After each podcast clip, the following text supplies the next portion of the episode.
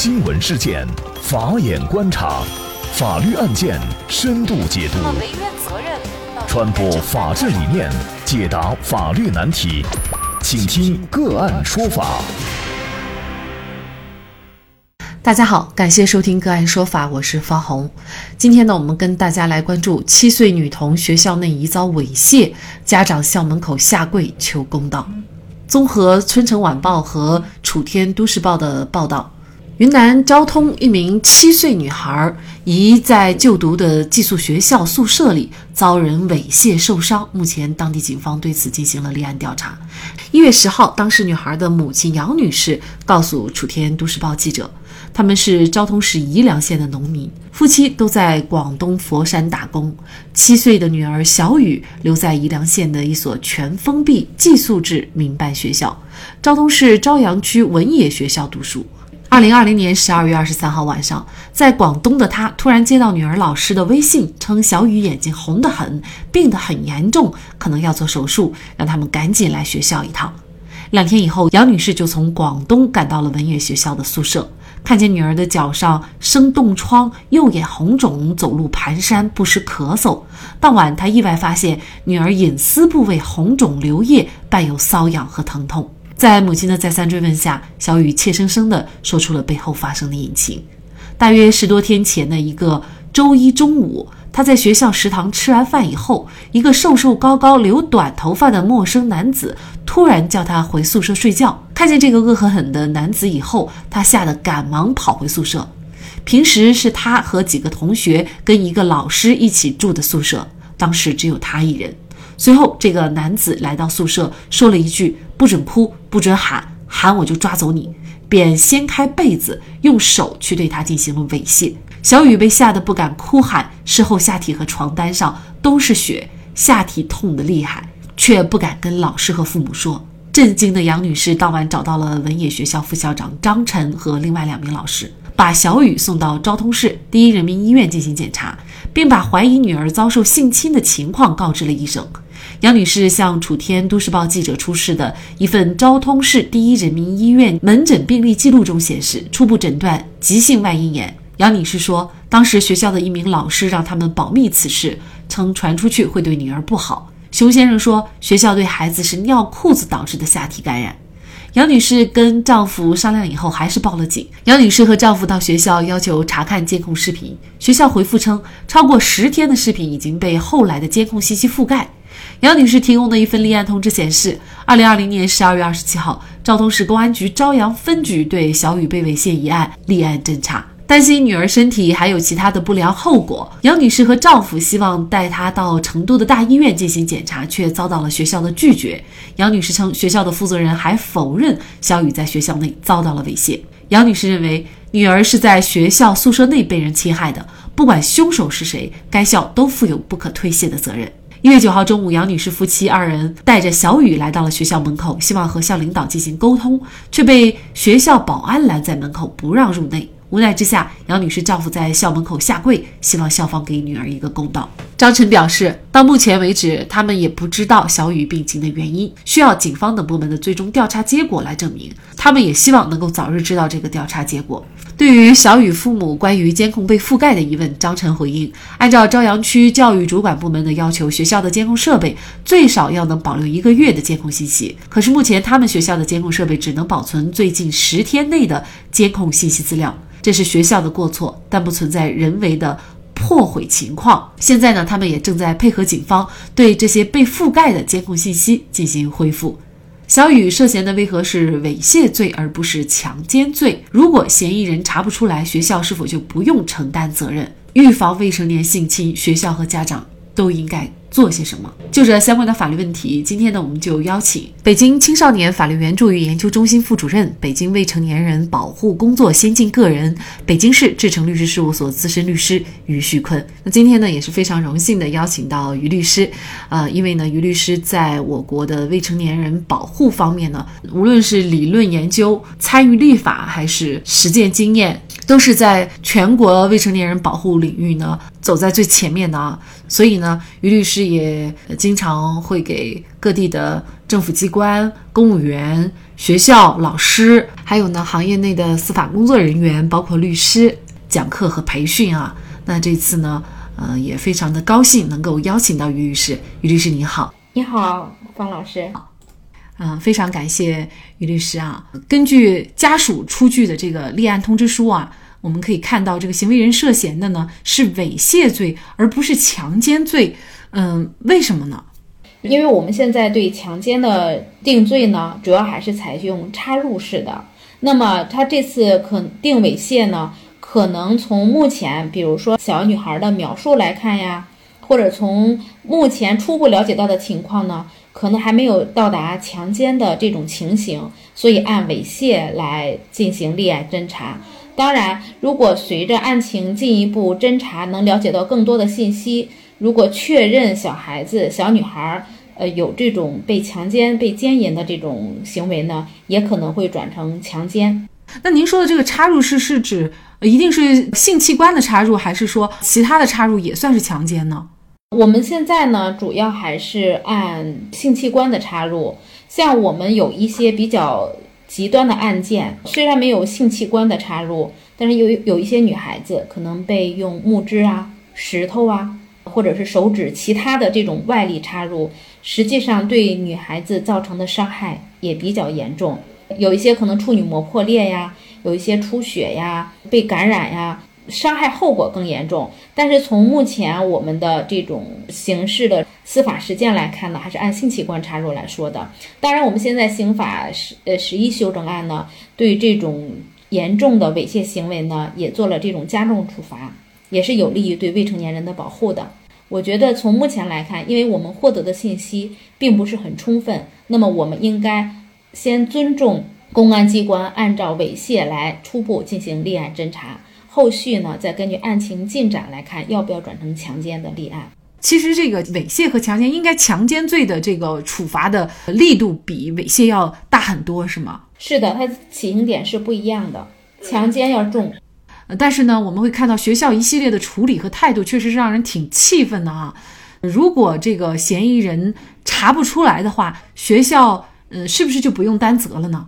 其实这也是很多人在关心的问题。从我们现在的规定来看呢，法律层面没有做出规定，但是在一三年的时候，就是最高院、最高检、公安部、司法部发布了一个关于就是专门性侵害未成年人违法犯罪的这个意见，里面第三十二条，这里面专门规定了，就是如果这个未成年人在幼儿园学校受到了这种性侵害。那肯定就对这孩子的身体呀，或者心理呀，都产生了影响。那么呢，学校也应当赔偿责任。也就是说，如果这个小女孩和她的就是父母啊，向法院提起诉讼，要求学校承担赔偿责任，那么法院呢，要依法进行审理，而且要依法进行支持。所以有可能学校也是要赔偿责任的。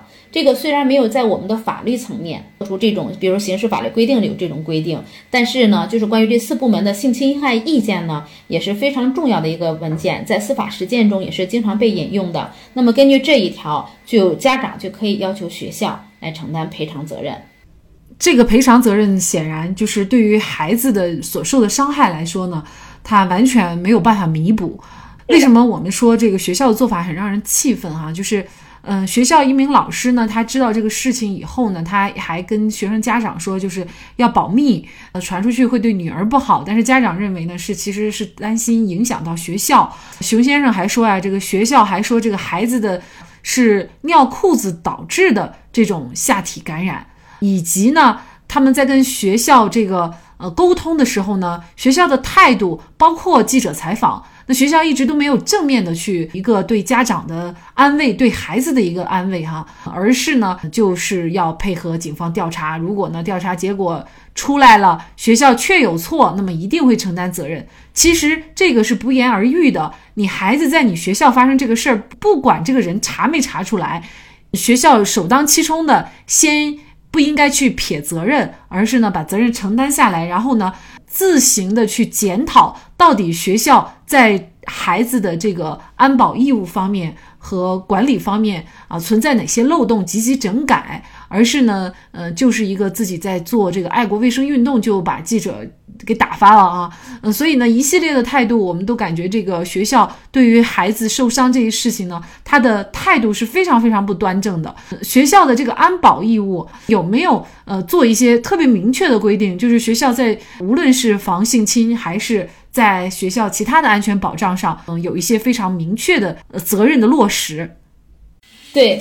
我觉得刚才您提到的这些细节呀，都特别好。我想呢，先就是先回应一下。第一个呢，就是说，就是首先学校一定要有这种人文关怀和同理心。孩子受到伤害，那么学校应该和家长是一样的心情，那么就应该跟家长站在一起。第二，那么学校除了给予人文关怀以外呢，还是应该配合司法机关，还有包括配合家长报案呀，还有司法机关来进行侦查呀，这些是学校应该做的。第三呢，学校说要让家长保密，但是另一个方面呢，其实其实这也是对未成年人隐私权的一种保护。就是不要把这件事情宣扬的到处都是，媒体报道也是不能够把孩子的真实姓名啊、出生住所呀，还有包括学校名称啊、年龄，不要暴露更多的信息。我们不要让孩子受到更多的伤害。就通过这件事情，学校是极度缺乏处理经验的。今年六月一号将要实施的这个《卫保法》呢，就有明确的规定，就是专门针对校园性侵害。性骚扰的问题呢，有这种规定。首先，就是要建立这种预防性侵害、性骚扰的工作制度。比如说，我们要怎么来应对呀？嗯，怎么来预防啊？怎么来开展工作呀？第二个，学校要有强制报告义务，是什么意思呢？只要发现这种孩子受到了性侵害、性性骚扰，那么呢，学校。绝对不能隐瞒，必须要进行报告，像公安机关呀，像教育行政部门啊，你还配合司法机关要进行依法处理。第三点，那我们除了建立这种制度，还有报告意识。第三点非常非常关键的是什么？要开展这种预防性侵害、性骚扰的性教育，我们要告诉孩子怎么做。要让他们自己学会出现这种情况的时候来怎么应对。当然，你要结合不同的年龄。第四个就是，如果发现了这种性侵害、性骚扰，学校首先想到的不是说维护学校自己的声誉，也不是说怎么把这件事情给压下来，想的应该是什么？首先要保护孩子。作为我们很多家长哈。与其呢把希望寄托在学校，其实呢，可能更重要的就是从我们自己自身做起，就我们怎么教育孩子。因为孩子呀，他最密切接触的就是两个环境，一个就是家庭，一个就是学校。所以学校他这种预防性侵害、性骚扰这个工作呢，不能避免。那么家长这块儿也应该要参与过来。就是我们总是说要这种性教育呀。要告诉孩子要保护好自己呀。有些人觉得很烦，但是这是我们必须要做的，因为孩子什么都不懂，他就要通过我们来告诉他们。所以我们首先要做的，告诉孩子要学会保护自己。我们家孩子五岁了，也是女孩，我从小就告诉他，他现在他都知道，就是我们说游泳不露出来的地方，就是绝对不能摸的，不能让别人摸。背心儿和小短裤盖起来的地方，绝对不能让摸，让孩子有这种意识。第二个就是要跟孩子建立这种亲情的关系，就是孩子他有问题，平时他会跟你交流，能够及时发现。第三个就是家长要注意日常的观察，我们很多案件都是在家长就是给孩子洗澡的时候发现的，那么你就得赶紧就是要进行报案。第四，我们要有这种证据的意识，该验伤就验伤啊，还有衣物啊这些都要保存起来。我特别想强调的是，因为我们代理过很多这样的案件，我们就就想告诉家长，就是我们当孩子受到性侵害以后，我们要学会保护孩子、关心孩子，而不要给他施加压力。就有一些家长就是因为一些司法机关、当地的公安机关因为没有证据、没有立案，就是没有追究刑事责任，那有一些家长就到处去上访，然后到处去，他们会带着孩子，不让孩子去上学，带着孩子，每次见到别人、见到领导的时候，都会说把孩子推到前台，就说，你看，就是这个孩子，就是他怎么怎么怎么样，被被谁谁谁怎么怎么样。但是我们家长。是在一次一次、一次又一次的伤害孩子，或者是有的家长就督着孩子的头，就会说不怪你呀，就是因为你，我们不得不搬出来，就因为你，别人都骂我们。其实这孩子他遇到受到伤害以后，更需要家长的保护。我，所以我们这种家长应该在事前要有这种预防的意识，发生以后，我们要学会保护孩子，不要给孩子压力，要告诉孩子没有关系。有爸爸妈妈在呢，我们会保护你，你不要担心，你还是最纯洁的姑娘，还是最美好的女孩子，你以后还可以有更好的人生，这点事情不算什么。那么就在一月十号下午，朝阳区人民政府新闻办公室发布官方通报。朝阳区委区政府高度重视，成立专项工作组开展工作，并督促相关部门加快案件的查办，对当事人提供医疗保障，开展心理疏导，对文野学校的校园安全进行专项整治，并在全区开展学校安全专题教育和隐患排查。就家长对医院检查结果的质疑，将按照法律程序聘请专业机构进行鉴定。应该说，一切为了孩子，为了孩子一切，为了一切孩子。好的学校和教育就应该以此为宗旨，一旦偏离了初衷，都无法做到教好书育好人。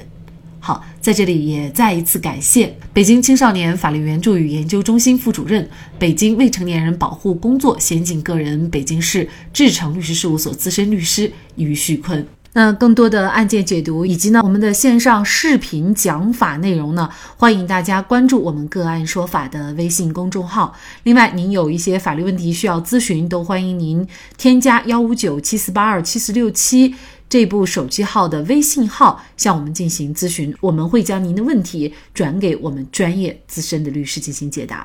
好，感谢您的收听，我们下期节目再见。